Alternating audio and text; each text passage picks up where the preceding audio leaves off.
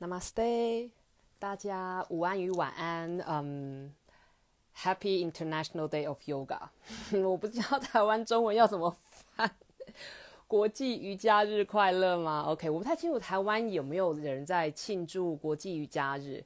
可是他从过去这五年来，在欧美越来越流行，并不是。我觉得其实有一天，有一年当中有这么一天，可以让大家可以嗯聚焦在瑜伽这件事情上面，我觉得也不错。那当然，大部分欧美的瑜伽教室都是做，大部分都是做个别的活动。那去年的话比较特殊，去年因为瑜伽教室在我这个城市瑜伽教室没有办法开的关系，所以去年呃。国际瑜伽日的庆祝活动，我们是全部放在户外，然后是我们大概有十个还是十二个瑜伽老师联合一起办，然后就是大家有各自的活，呃，大家有各自设计的主题跟活动。那当时我负责的主要是阿育吠陀的推广。那今年的话，因为瑜伽教室可以开的关系，所以又变成大家又开始回到个别办活动的方式。那今天我想要跟大家聊一聊，就是关于嗯。瑜伽人，不管你今天是瑜伽老师，或是你是练习瑜伽的人，或者是也不管你是练习瑜伽当中的哪一个支派，或者是你是练习着重于瑜伽的体位练习，或是着重于瑜伽的呼吸，或是着重于冥想的练习，甚至是纯粹只是做瑜伽睡眠术的练习。今天想要跟大家聊聊，就是瑜伽人要如何将阿育吠陀，嗯，运用在生活当中。OK，我相信，嗯。根据我从台湾的学生这边收集到的情报，还 没有啦，就是听一听他们过去的一些经验。我了解到说，其实台湾有一些瑜伽老师，可能因为他们之前是在印度学习呃瑜伽，或是有在印度上过课，比较短期的课，或者是说他们跟国外老师的瑜伽教师训练课程当中有包含了阿育吠陀，大概就是几个钟头的阿育吠陀，所以他们会在嗯。他们会开一些讲座，可能是一个钟头、两个钟头的讲座。那我觉得这些都是很好，因为大家只要有心推广阿育吠陀，然后让更多人知道阿育吠陀，我觉得这些都很感谢。这些事情我们大家都很感谢。那重点是，我们要如何将阿育吠陀实践在我们的所谓的瑜伽生活中？我并不喜欢特别把瑜伽生活跨乎起来，是因为我觉得，如果你把瑜伽带入你的生活当中，它如果已经是你的生活的一部分的话，你就我们就没有必要再刻意去强调说，哦，我是过着瑜伽生活。像曾经有过一位呃挪威这边的瑜伽老师来找我咨商，然后他说他原本要去找另外一个瑜伽老师做咨商，因为另外一个瑜伽老师他主打的口号是，他将阿育吠陀实践在生活中。所以他本来想去找那位瑜伽老师，就是呃，就是做个人的咨商，然后还有就是呃，看看如何将阿育吠陀做实践。可是我当时我就跟他说，如果你了解阿育吠陀的话，你就会知道，你不用刻意的去过强调你是过阿育吠陀的生活，你的吠陀，你的生活就已经是阿育了。如果我们说阿育是生活，是生命。的话，只要你好好的过生活，只要你英文我们是这么说的：establish yourself，establish yourself in your true nature，then you are doing Ayurveda。意思就是说，当你自己活在你的，应该怎么讲啊？当你自己活在大，活在你自己的本质当中，安身于你自己的本质当中的时候，你就已经在实践阿育吠陀。所以，我其实不是很赞成有一些人，就是呃，觉得就是一直强调说自己过着的是阿育吠陀的生活，或者自己的生活是遵照阿育吠陀的法则。因为其实，如果你遵从你的身跟心，然后顺着你的灵，顺着你的灵性，你体内的灵性导师想要告诉你的事情去过生活，你就是过着阿育吠陀的生活。不要将阿育吠陀与你的本来的生活拉得那么远，就像也不需要刻意的将瑜伽与你本来的生活拉那么远一样。像我一开始在教瑜伽的时候，呃，从二零一二年我一开始在教瑜伽的时候，我就是跟我的学生说，不要将你的日常生活隔离在瑜伽教室以外，请不要把瑜伽教室的门当成是一道当成是一个呃时空闸门，好像说你进到这个门以后，你就不用再管你的日常生活琐事，然后日常生活琐事等到你离开瑜伽教室出了这道门，你再把它背到身上，不需要这样子，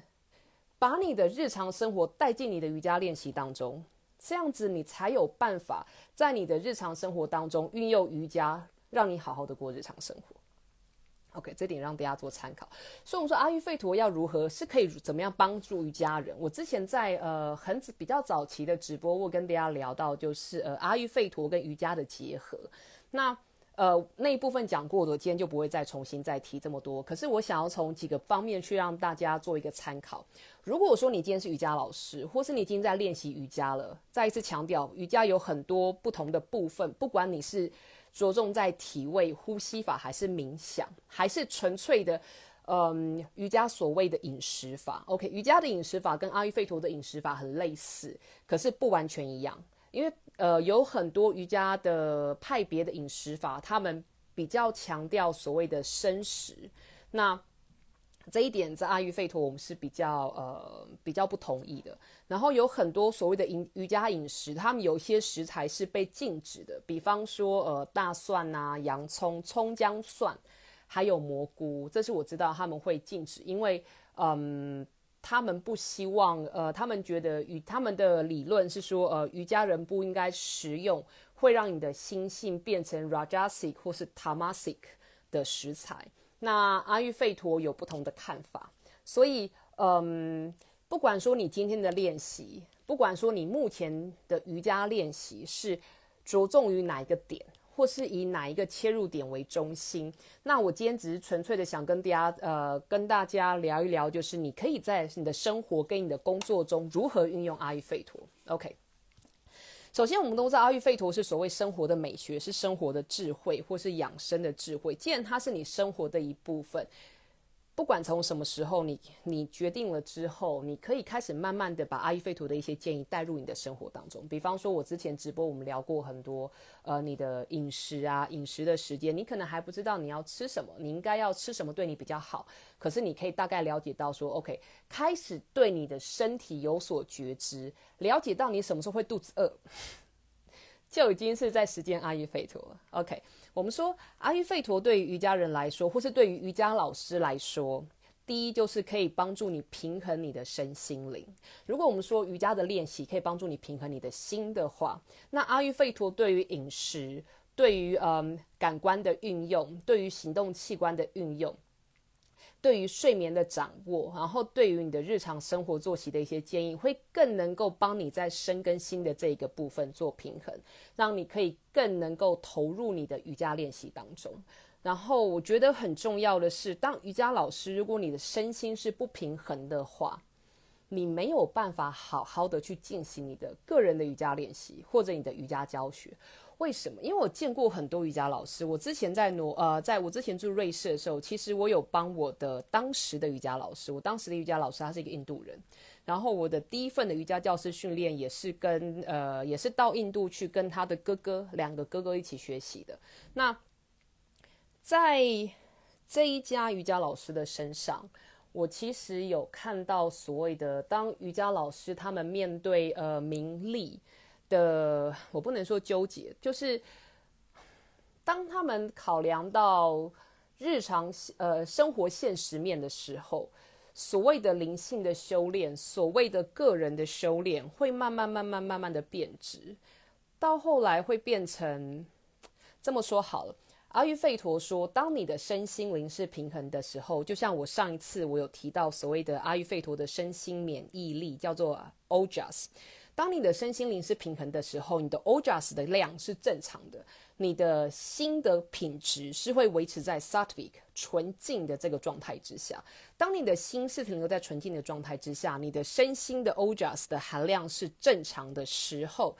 会有一个很有趣的现象，就是当你听到别人，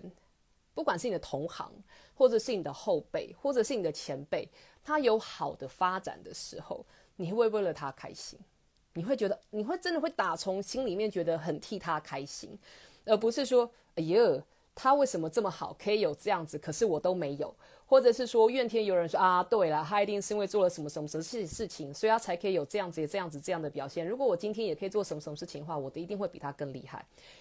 当你的 ojas 量是正常的，你的心是停留在长时间或是比较长的时间，是可以停留在 sattvic 的状态之下的时候，比较不会有这样子呃比较心或者是嫉妒心的出现。你会很全然的为对方开心，为什么？因为你可以处在你身心的平衡状态之下，你知道对方可以达到那样子的，可以做出那样子的成果，是因为他之前一定有他的努力，说不定那个成果是他应该要做的事情，而你要做的事情或许跟那个人不一样。你可以在，你会，你可以在为了替替对方开心的同时，专注于更专注在你自己应该要做的事情上面。OK，所以阿育吠陀，我自己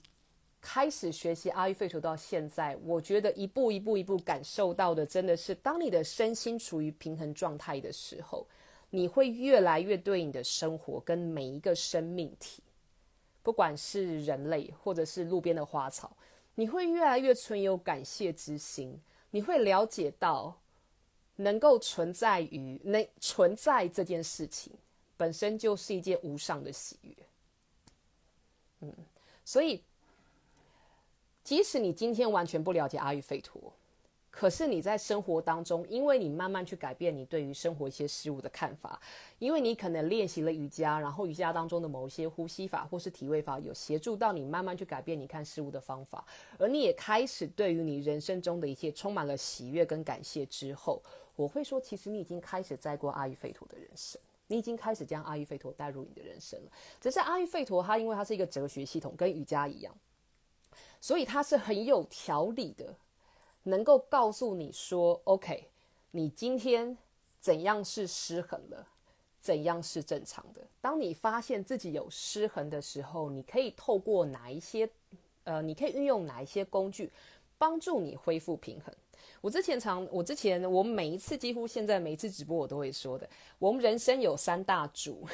OK，不是鬼灭之刃的七柱，人生有三大柱，三个支撑点，这三个支撑点可以是你判别自己健不健康、身心健不健全的一个呃切入点，也可以当做是你维持你养生跟。帮自己恢复平衡的切入点，这三大柱是哪三大柱呢？如果你已经知道的人，可以在心中复述；否则的话，因为你越常复述，你就越容易记得。这三大柱基本上，第一个就是阿哈拉，你摄入身体的东西，你的饮食、呼吸，还有你的呃你的感官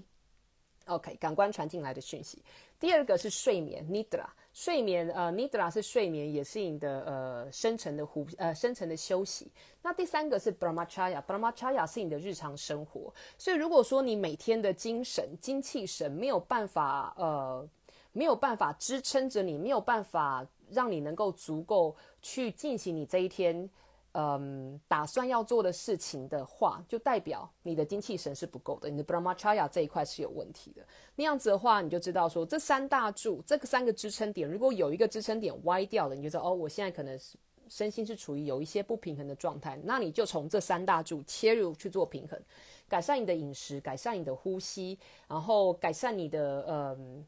摄入感官的一些事物，比方说，嗯，你不要去看一些会让你不舒服的事情，然后不不要去听一些会让你不舒服的事情，然后闻到嗯家里面的气味，尽量让它舒服。你身体要保持洁净，所以你的身体的气味是舒服的，是愉悦的。然后再来就是嗯，比方说像我昨天我们呃春季班先修的春季班最后一堂课的时候，我也有提到，嗯。如果你一直处在一个人际关系当中，是会让你有很大的嗯身心灵的压力，或者让你有很大的身心耗损的状态之下的话，就代表那个环境对你的五感是有损伤的。那阿育吠陀说，要改善失衡的第一大重点就是先把失衡的东西移开。所以，如果说你长期处在那样子人际关系当中，可以的话。让自己离开那个环境，不行的话，你要想办法让自己从那样子的环境当中，呃，defocus，就是将你的生活重心不要放在那样子的环境当中。OK，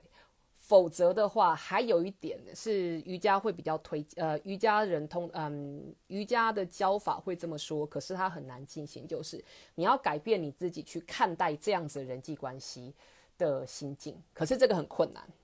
所以阿育吠陀才会说你离开那个地方，如果可以，如果允许的话，OK，所以人际关系也是很重要，人际关系你可以把它放在，呃。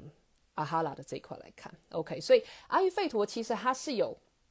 呃，很有系统的去解释这些东西，然后在嗯嗯，为了要能够让我们达成身心的平衡，阿育吠陀又提出了所谓的阿格尼，你的消化代谢，然后你的吸收能力，然后阿玛，你身体没有办法消化运用的一些呃的废弃物，还有就是你的排泄物玛拉，然后再来就是所谓的功能性能量 vata pitta kapha，还有就是你的身体的身体的组织，各种七种不同的搭土跟它的副组织，所以透过了解这些东西，你。可以知道说，OK，我现在到底是有失衡还是处于正常状态。然后还有就是阿育吠陀有提到所谓的 Prana、Tejas 跟 Ojas，它是比较呃能量层面的东西。它能量层面的话，Prana 就是有点类似我们所谓生命能量，你生活的呃中医所说的气。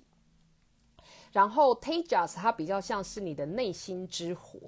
或者是照亮你内心的那一盏明灯。OK，那 Ojas 的话，它是身心的养分，身心的呃最纯粹、最精华的养分，最纯粹、最精华的免疫力。OK，所以当你了解到那个阿育吠陀的时候，你大概就可以知道说，哦，我现在大概是处于什么样的状况之的状况之下，你也大概可以了解到说，你周围的人是发生了什么事情。那你可以顺着他的毛摸，像昨天我跟我的学生，我们有在讨论，就是说阿育吠陀对于人系人际关系有没有帮助？其实很有帮助，因为。你可以当你可以观察到这个人，他是所谓的 Vata Pita Kapha 哪一种功能性能量失衡，有可能是混合性的。那对他的个性会造成哪些的影响？如果你了解到他的心理状态是 satvic、Tamasic 还是 Rajasic 或是混合型的，呃，我在这边这一段，因为我猜测应该会有比较多瑜伽老师或者是有听过一些阿育吠陀基础的人来。看，所以我会用比较多范文的字。如果大家有不懂的话，我之后可以把它留言留下来，然后我之后会再做文字的说明。OK，我们说很多人以为我们的心的状态就只有 Tamasic、Rajasic 跟 Sattvic，可是其实是有混合型的。比方说 Tamasic Rajas、Rajasic Tamas，它所显示的细节跟它的性格会不太一样。它是变来变去的。当你能够了解他们这些他的这些点之后，其实你就可以慢慢去做应变。比方说，当你知道一个人他是处于比方啦皮塔失衡的状态之下，导致于他是很容易，他对于他自己的脾气比较没有办法容易控制。然后当他在高压之下，他就比较容易不耐烦的话，你就知道自己要如何去跟他应对。OK，你就会知道说他现在火很大，跟一个火很大的人在对话的时候，你就要多给他一些蜜糖。OK，然后你就要多给他，不是泼他冷水哦，而是你要让他用一些比较和缓的字句，让他安定下来。如果说你现在是在跟一个 Vata 很失衡的人在讲话，他就像是一阵风一样，没有办法专注下来。那你可以抓着他的手，带着他一起呼吸，或是给他一个拥抱，让他的尖锐干燥性可以慢慢、慢慢、慢慢的被舒缓，慢慢、慢慢、慢慢的被滋养。他可以安定下来之后，你才有办法跟他做对话，而不是硬碰硬。OK，所以其实阿育吠陀对每个人来说，当然是可以帮你维持你自己的身心灵健康。当你维持了自己身心灵健康之后，你就有办法慢慢去看你身边的人，然后协助他们维持身心灵的健康。而对瑜伽老师来说，把你自己顾好是一件很重要的事情，因为。就像我的老师，呃，Ras Striker Yoga Rupa Ras Striker 他所说的，瑜伽老师进入到一间瑜伽，进入到自己的瑜伽教室之后，最重要事情不是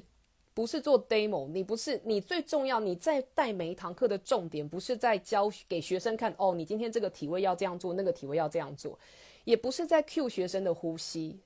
瑜伽老师在每一堂课最重要的事情是要 hold 住整个环境的气场。如果瑜伽老师自己的气场太弱的话，你 hold 不住。一个学生发生什么事情，你会马上 crash 掉。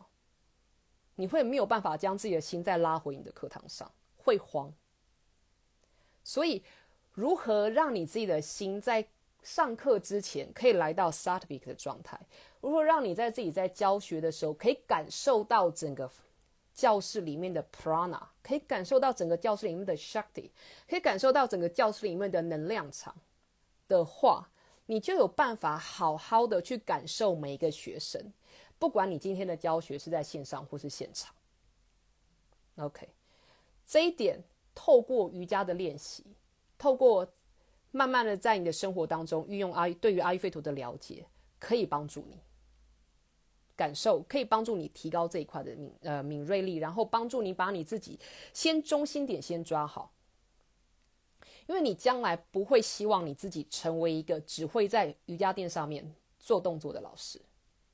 也不是一个在整个教室满场跑，一下子要调这个人，一下要调那个人，不知道自己忘记自己在干什么的瑜伽老师。你要的，你希望自己可以成为一个我可以顾得了整个场子的瑜伽老师。OK，所以我觉得这一点是大家可以做一个参考的。我先看一下，因为我看到很多问题。嗯。Jessica，她问到说，如果有一些人跟家人或是另一半有关系的问题，是不是就难解？不会难解啊！我在我的 我在我的诊间，我常常做所谓的家人关系的调的咨商，双人咨商，那或者是夫妇的咨商。因为其实有一些人很多问题，当我们把它拉到我们自己身上看的时候，会觉得那是呃那是很大的问题。可是如果你跳出来以第三者的方式去看这件事情，会觉得其实它是小问题。就像有一些夫妇，他们在很多夫妻之间生活的争执点，是因为，嗯，人跟人相处在一起久了，人跟人密着在一起太久之后，中间会没有自己的空间，他会没有一个可以让能量交流的空间，所以会变成每个人会开始慢慢的会认为说，你为什么不理解我？你为什么无法理解我？那对方会认为说，那你理解我了吗？OK，所以当你开始可以拉出一点空间出来的时候，其实。整个关系就可以有所改变。OK，像比方说，嗯，我曾经有一个有一对夫妇，然后他们来啊，没有我我讲另外一对好，曾经有一对母女，然后妈妈总是认为自己付出的太多，然后小孩子不懂得感谢，可是小孩子总觉得妈妈的付出其实并不是他们要的，可是并不是他所需要，可是妈妈一直强迫他在接受。所以他觉得很受不了。那他们来了之后，然后就发现妈妈本身是呃 Vata 体质的人，然后女儿本身是 Pita 体质的人。然后妈妈她从小呃妈妈有创伤后症候群，因为她童年的关系。那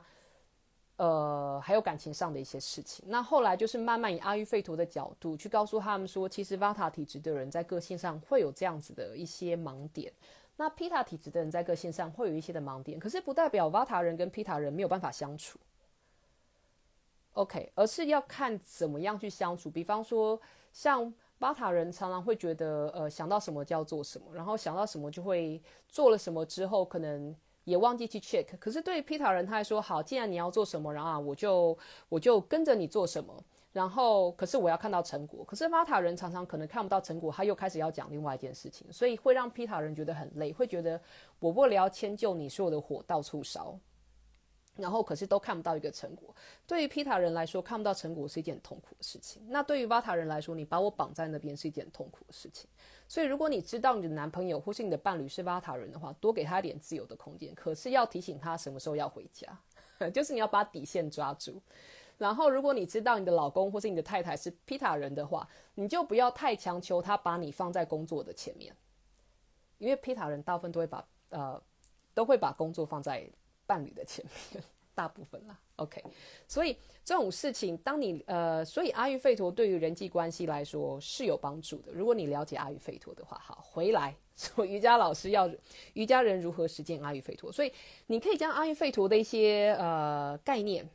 一些准则，慢慢的、慢慢的带入你的生活当中，从一个或是两个，从最基本的饮食的调整，然后从最基本的从呃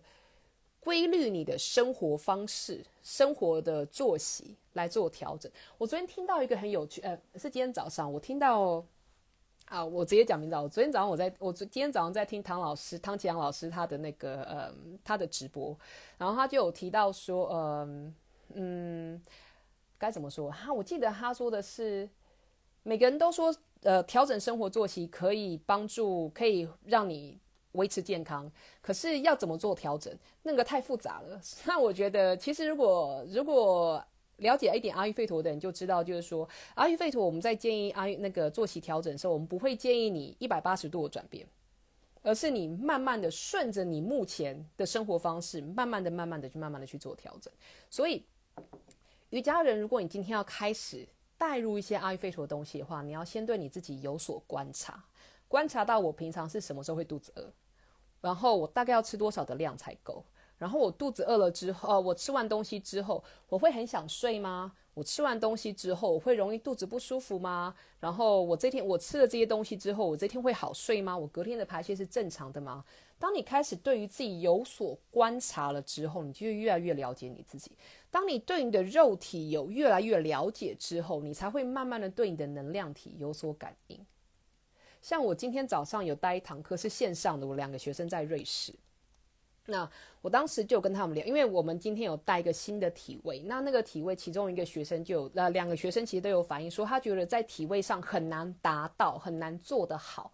我就跟他说，我说你为什么觉得自己做不好？他就说他觉得呃身体没有办法维持平衡，然后觉得有一些部位很很吃力。然后我们就做了个别的调整，然后我有跟他说，我说重点不是在于说你的身体是不是有办法跟我的身体。做的一模一样。今天瑜伽练习，呃，至少我的瑜伽体位教学啦，重点不是在于说体位的相似度，不是在于说哦，我今天这边是不是有拉到，那边是不是有拉到？因为伸展一定会发生，伸展肌肉的伸展跟收缩，在瑜伽体位练习的时候一定会发生。可是我希望他们可以感受能量的变化。OK，阿育吠陀说。就连巴塔皮塔卡法，他们也是能量；就连五元素其实也是能量，只是五元素它能够聚合成物质，而巴塔皮塔卡法只是纯粹的功能性。OK，所以如果我们说整个宇宙都是能量所组成的话，我们要去了解到的是能量的属性跟能量的变化，像。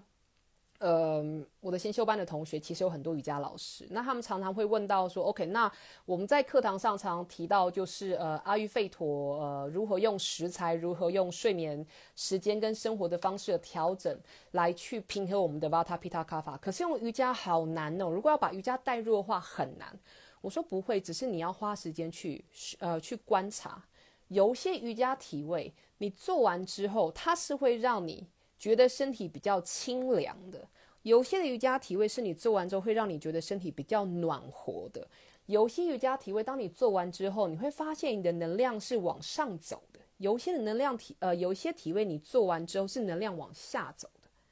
当你可以在每一个体位当中给自己一点点的时间去做观察的话。你可以归纳出瑜伽体，即使你没有去上课，即使你没有去看书，你也可以慢慢的归纳出这个体位跟对于你体内能量的变化。那当然，在每一个体位，我们如果用了不同的呼吸法，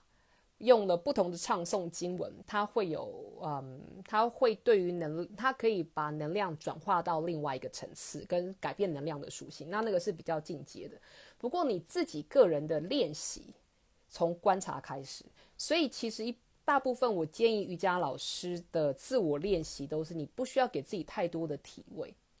大概就是每天你每一次的练习大概就是以五个体位为主。那这五个体位不要混了太多不同的类型。比方说我们瑜伽体位基本上来分类的话，今天不是要教阿育吠陀瑜伽，我只是稍微提一下。你简单分类的话，可以分为前弯后仰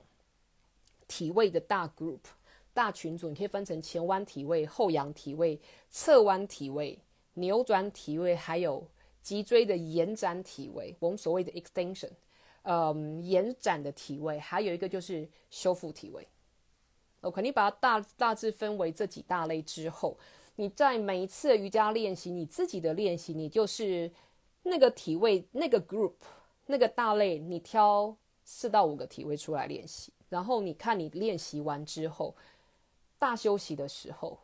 你觉得你自己的能量有哪些属性的变化？你大概就可以知道说，哦，原来这样子的体位会有这样子的能量变化。当一个瑜伽老师，你对于你自己，对于每一个体位，嗯，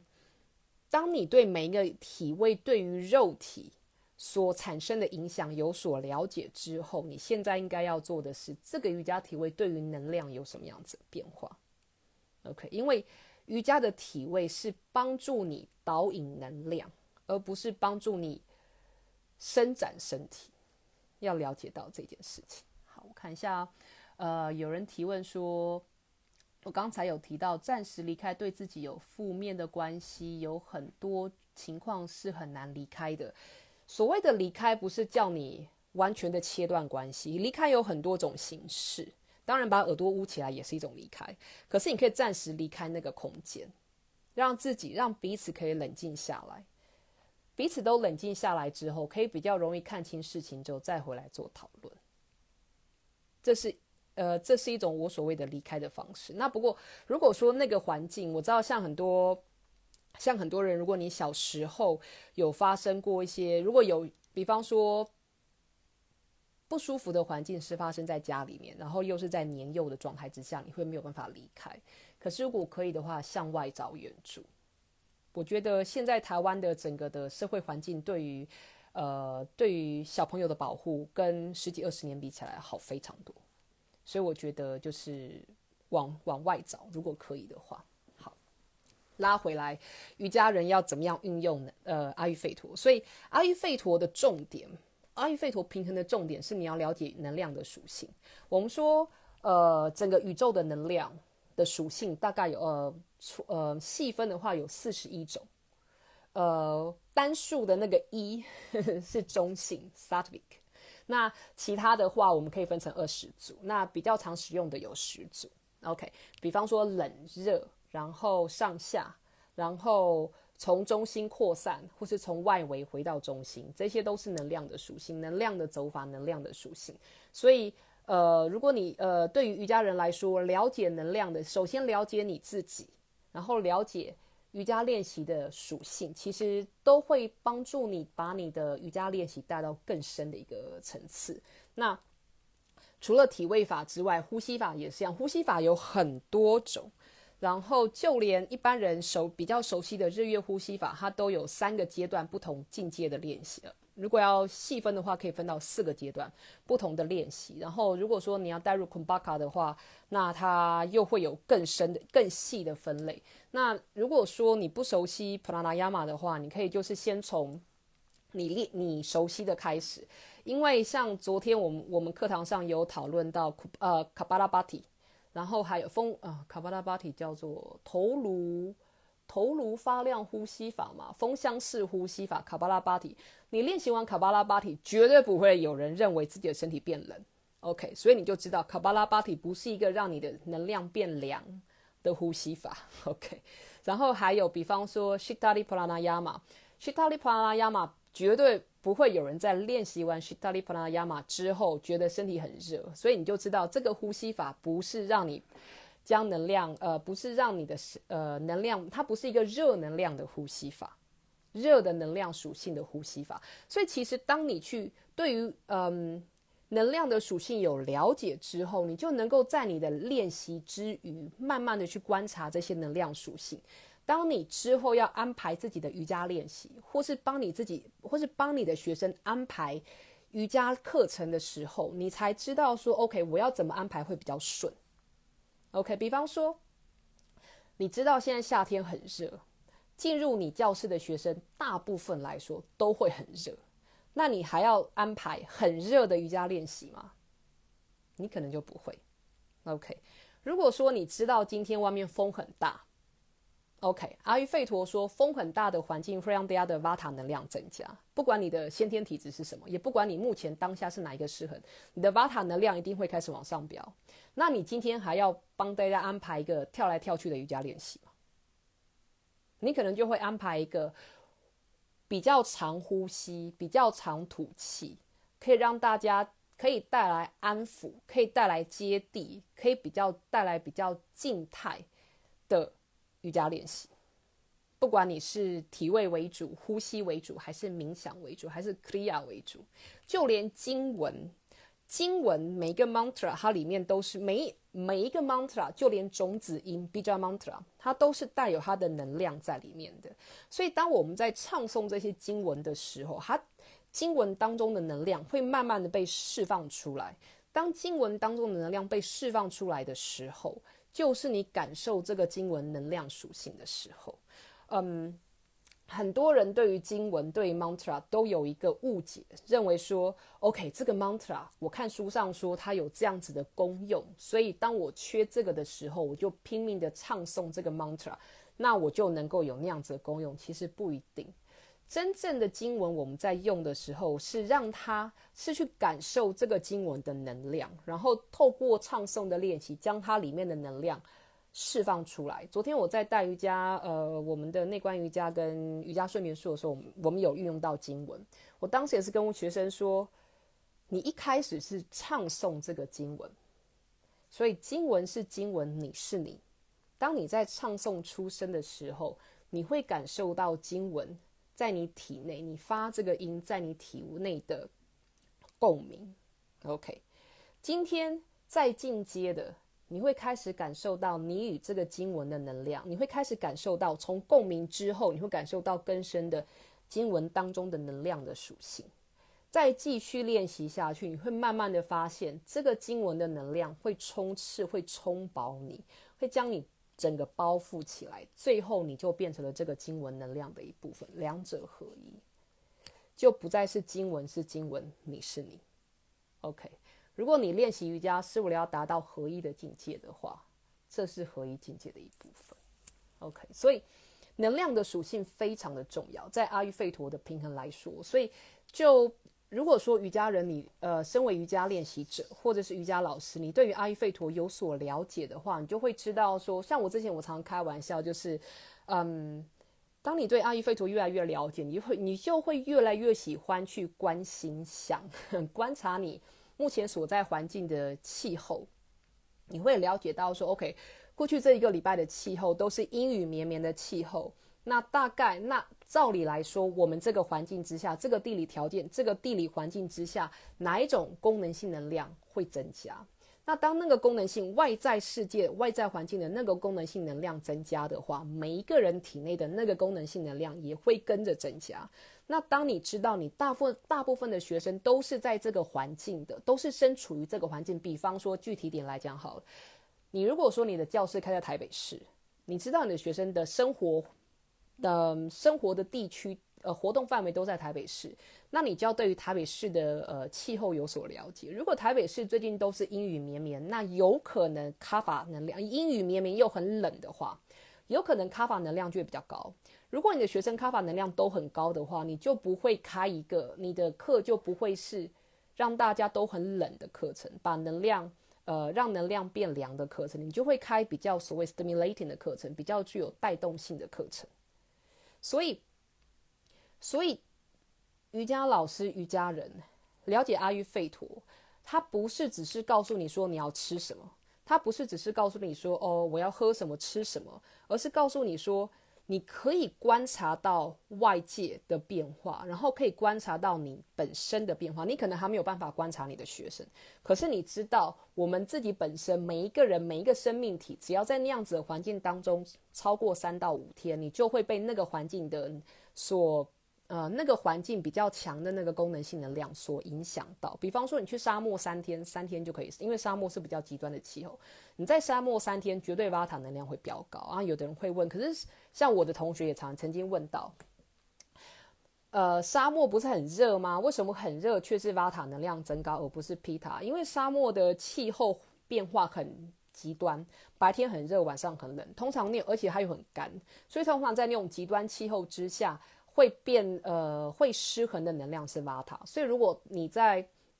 如果你在沙漠待三天左右的话，你体内的瓦塔能量也会增加。你如果去新竹住三天，刚好新竹那三天风又很大的话，你就会开始呃心神不宁，你就会比较容易心神不宁，然后会觉得睡得比较不好。你有瓦塔的那些征兆，那些征兆会慢慢的开始。所以你如果是在新竹教课的瑜伽老师的话，你就会知道。你交代的那一堂课，会希望可以让大家安定他的心神，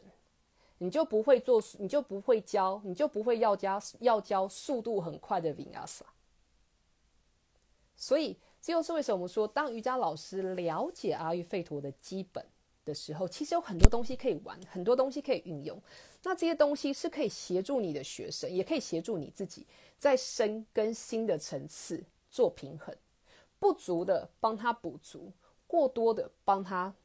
呃，帮他平衡下来，所以他不会说一直处在于一个很变动、很极端变动的状态之下。之后才有办法慢慢的、慢慢的跟学生聊得更多，介绍再多一些阿育吠陀的生活准则给他们当建议。像，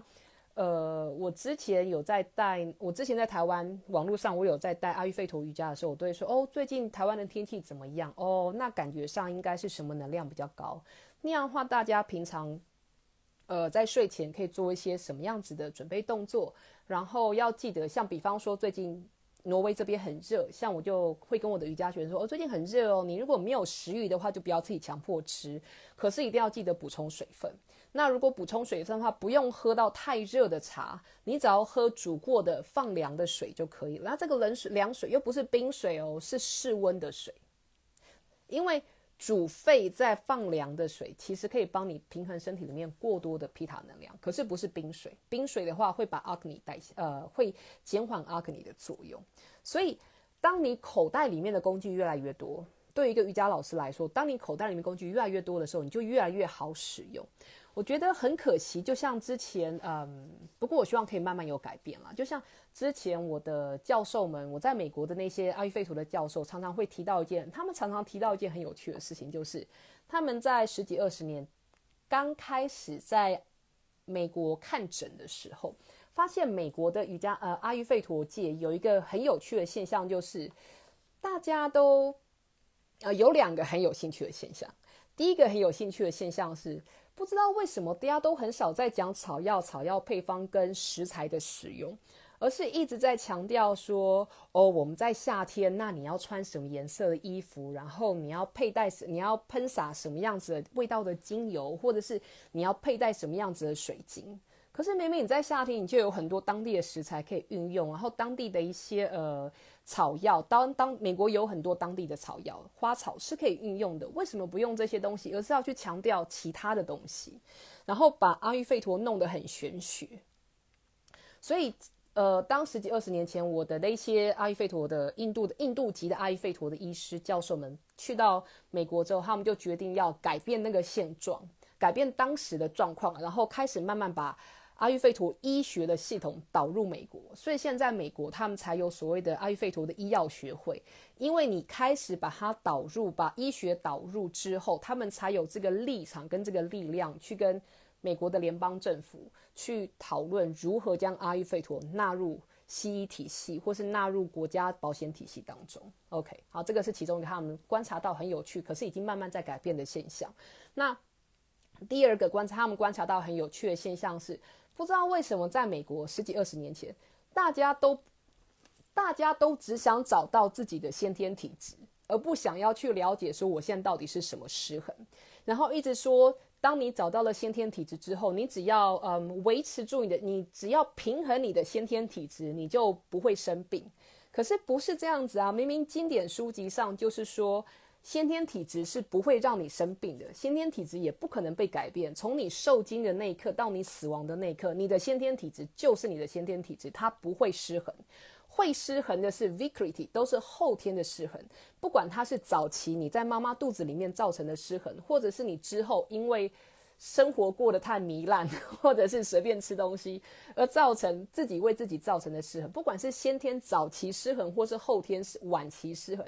这些都是失衡，所以我的教授们就觉得很奇怪，为什么大家都要一直找先天体质？你知道你的先天体质之后，是可以帮助你，呃，了解你自己的长处，了解你自己可能的短处，个性上的短处，然后你自己可以帮自己做提点。可是你要维持健康的重点是了解你自己的失衡啊。所以在过去的二十几年当中，这一批阿育吠陀医师，印度籍的阿育吠陀医师，在美国一直不断在宣导，然后一直不断宣导，终于大家现在知道说，OK，会让我生病的是我后天的失衡，是我的失衡，这个是可以改变的。而我的先天体质只是告诉我我是谁。OK，这就是为什么对于瑜伽人跟瑜伽老师来说，你多了解阿育吠陀，你多能够观察出你现在到底是身心哪一个地方失衡，你就有办法去改变。当你有办法多多对于所谓失衡的东西很敏感之后。你就有办法去回推你的先天体质，你就有办法慢慢去观察出你的先天体质，因为先天体质是不会变的。所以在这些变动的因子当中，你会发现有些东西一直都是不变的，你就知道 OK，那个是我的先天体质。OK，所以瑜伽老师，我知道现在台湾有一些阿育吠陀的翻译成中文的书，我觉得很可惜的是，这些翻译成中文的书。你如果去看它英文版的原版日期，它大概都是十几二十年前出版的，所以它很多内容还是当时美国那个环境下所推广的内容。所以，嗯，所以，呃，应该怎么说？所以我会希望现在大家开始在接触阿育吠陀的话，从最。我不能说最从最经典的开始学，因为我不担心，如果我用最经典、最古老的，大家会以为是美国二三十年前的那种，不是，而是到底古书上是怎么说的。所以古书上说，你的失衡是可以调整的，可是你的先天体质没有办法被调整，也不需要被调整。OK，所以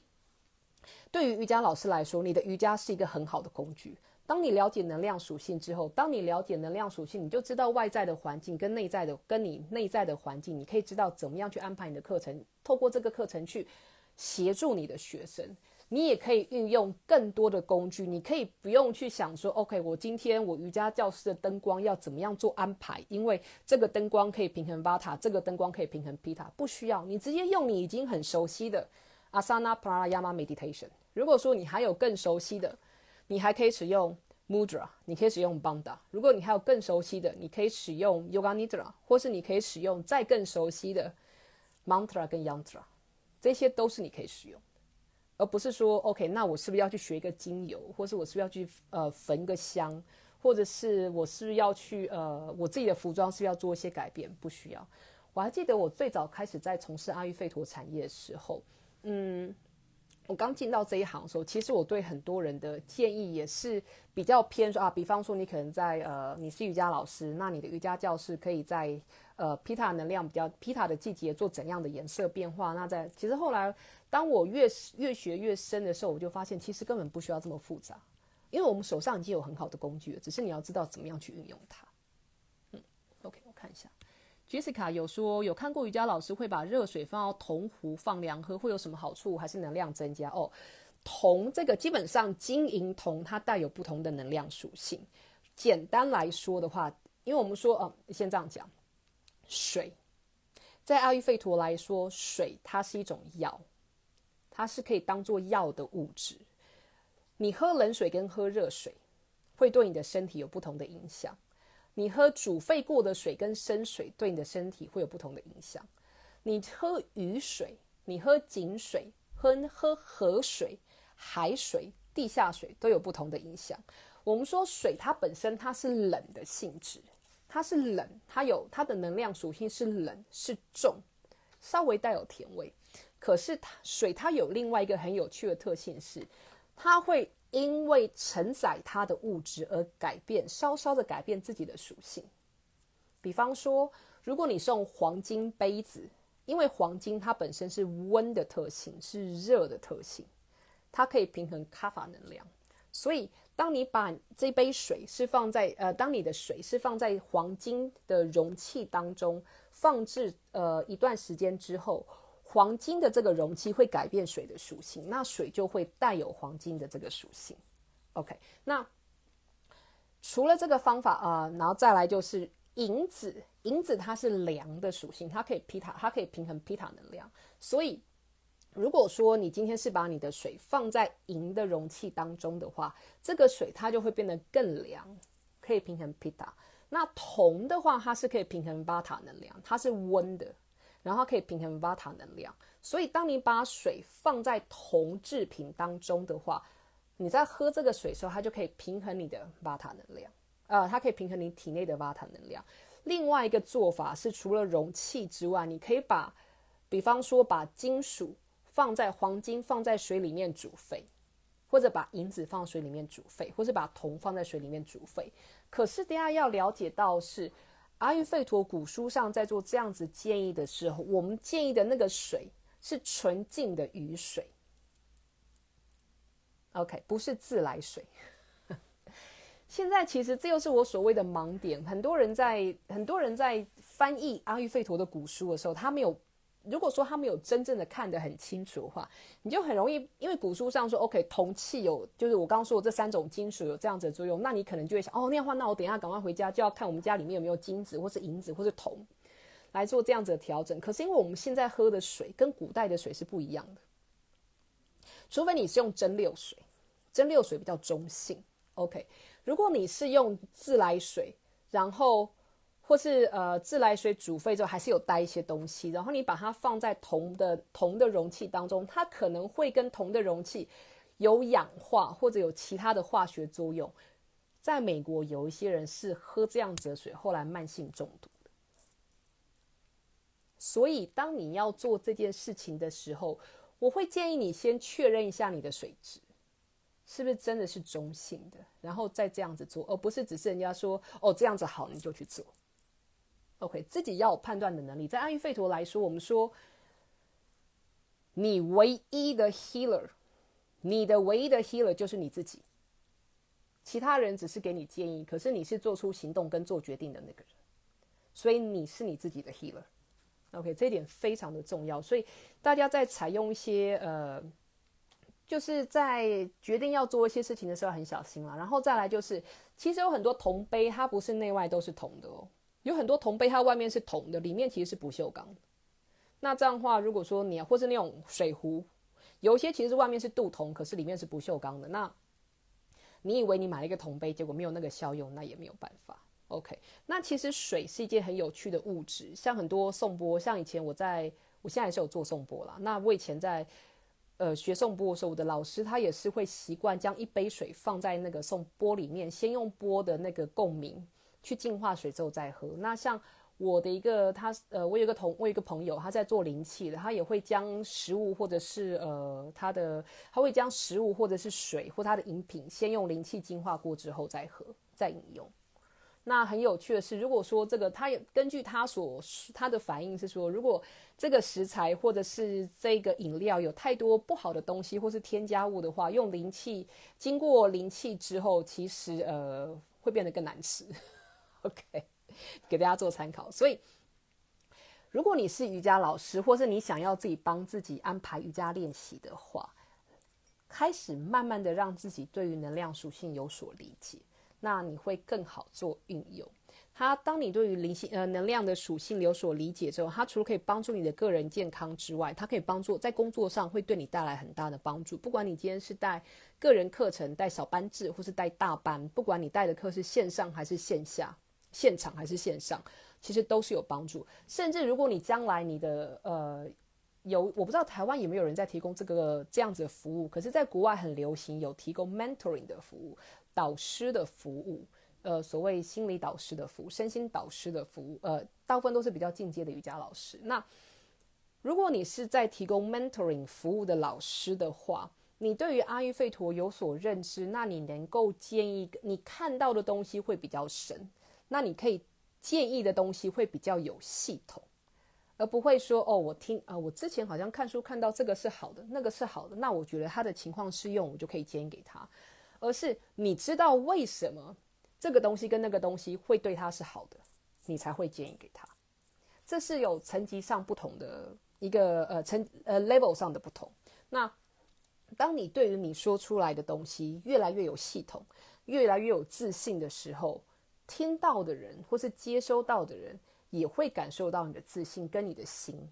像我常常在跟我的学生说，阿育吠陀的的智商。不是嘴巴跟耳朵的智商，是心对心的智商，是第三眼对第三眼的智商。所以我们在讲话的时候，不是只是讲到你耳朵听到，我们需要听，我们希望你的心可以听到。很多时候，当我们在做阿育吠陀之上的时候，有些人是走进来的时候就是一副我觉得人家叫我来试试看，我就试试看。结果到后来他要离开，中间可能会哭很多啦。然后到要离开的时候，是真的从内心笑出来的。所以今天你可能不是提供阿育吠陀的服务，你是提供瑜伽服务。你要如何让你的学生在离开这堂课的时候，在这堂课结束之后，会觉得从内心打从内心觉得有收获，而不是只是哦我身体很舒服。所以我说，当瑜伽老师了解，或是瑜伽人、瑜伽的练习者了解阿育吠陀之后，他可以加深跟提升你的瑜伽的练习，自己的瑜伽的练习，自己的灵性的练习，还有就是自己的教学跟工作。嗯，然后除此之外，更更厉害吗？阿育吠陀说的。当有越来越多人了解到阿育吠陀，开始在生活当中带进阿育吠陀的概念之后，我们是有改变整个社会的能力。OK，比方说像我在这边一天到晚叫大家要，嗯啊注意自己的睡眠，然后注意自己的生活作息，然后注意自己的饮食。那可能有一天你终会 终于就会被我说动，然后开始注意自己的睡眠。开始注意自己的生活饮食，开始注意自己的日常生活。你发现这个对你有所改变之后，你也会开始去对你身边的人讲这些话。所以慢慢慢慢，这个东西会扩散出去。你可能不会用阿育吠陀这个字，你可能不会不知道要怎么样去解释阿育吠陀。可是你知道有什么东西是你可以分享，有什么东西是你可以，你知道一定会有帮助的，而不是只是一般坊间的人云亦云。嗯所以，呃，今天的分享大概就是到这边啦。主要只是让大家想要，既然是国际瑜伽日嘛，就大概讲一下，说大概聊一下，说大家可以怎么样做运用。其实重点还是能量的属性。如果说你已经呃练习瑜伽有一段时间了，我会真的建议慢慢慢慢把重心从肉体层，从你的 Anamaya Kosha 往往外扩到你的 Pranamaya Kosha，到你的能量层。如果说你从肉体你已经对你的肉体层了解了，然后你开始在，你开始对于你的那个，你开始对于你的心理层比较敏感，你的 manomaya kosha 比较敏感的话，去寻找、去了解、去认识这两层中间的 pranamaya kosha，可以帮助你很多。OK，因为像我曾经跟我的学生说过，就是嗯，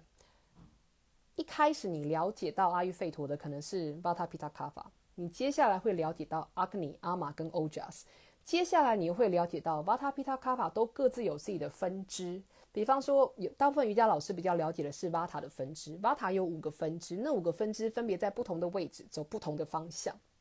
那当你了解到这五个分支之后，你会慢慢的了解到说，为什么有一些情绪变化，或是有一些创伤的人，他们会有某一些生理上的表现，或是心理上的表现。你可以透过去调整那个 Vata，比方说，你可以去调整 Pranamaya Kosha，或是 Udanamaya Kosha，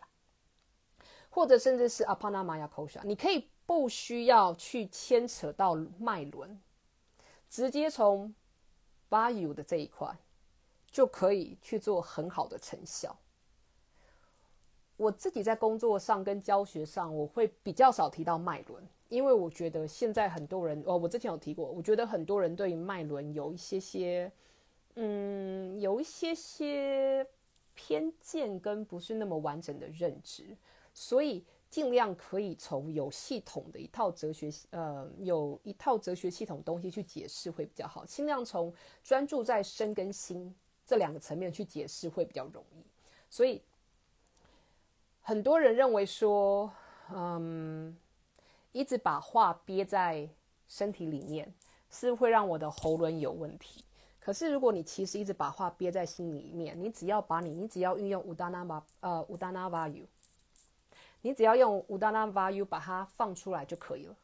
然后你的喉咙就不会那么锁。有的人认为说，嗯，有的人他们的理论是在说，嗯。有一些要平衡根轮的东西，其实你只要可以把阿帕纳瓦尤平衡下来，让阿帕纳瓦尤顺了之后，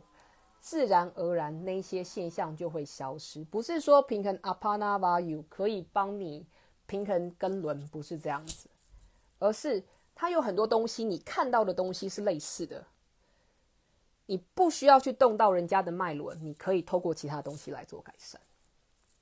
而且可以有很好的成效。然后再慢慢的切入脉轮的东西，引导那个人自己去平衡自己的脉轮。OK，所以这些东西都是当你了解阿育吠陀越来越深之后，你就可以越来越了解的，所以越来越能够运用的。而且再一次强调，这边所谓的运用，不是叫你去做另外一个东西，而是让你知道说，而是让你知道说，嗯，如何去运用你原本就已经有的工具，这是一个大重点。OK。好，所以如果大家对于阿育吠陀还有兴趣的话，我现在会想要慢慢的开始把脸书的直播改成是比较简短的闲聊形式。可是我会开始想要录那个 podcast，因为我后来发现 podcast 大家比较不会找不到。那等到我准备好之后，我会通知大家。那也希望大家有兴趣的话，到时候可以用 podcast 的方式来听看看，然后给我一些意见的回馈。那如果说大家有兴趣，想要多了解阿育吠陀，有系统的去学习阿育吠陀的话，也欢迎加入我们的课程。OK，那就这样子喽，拜拜。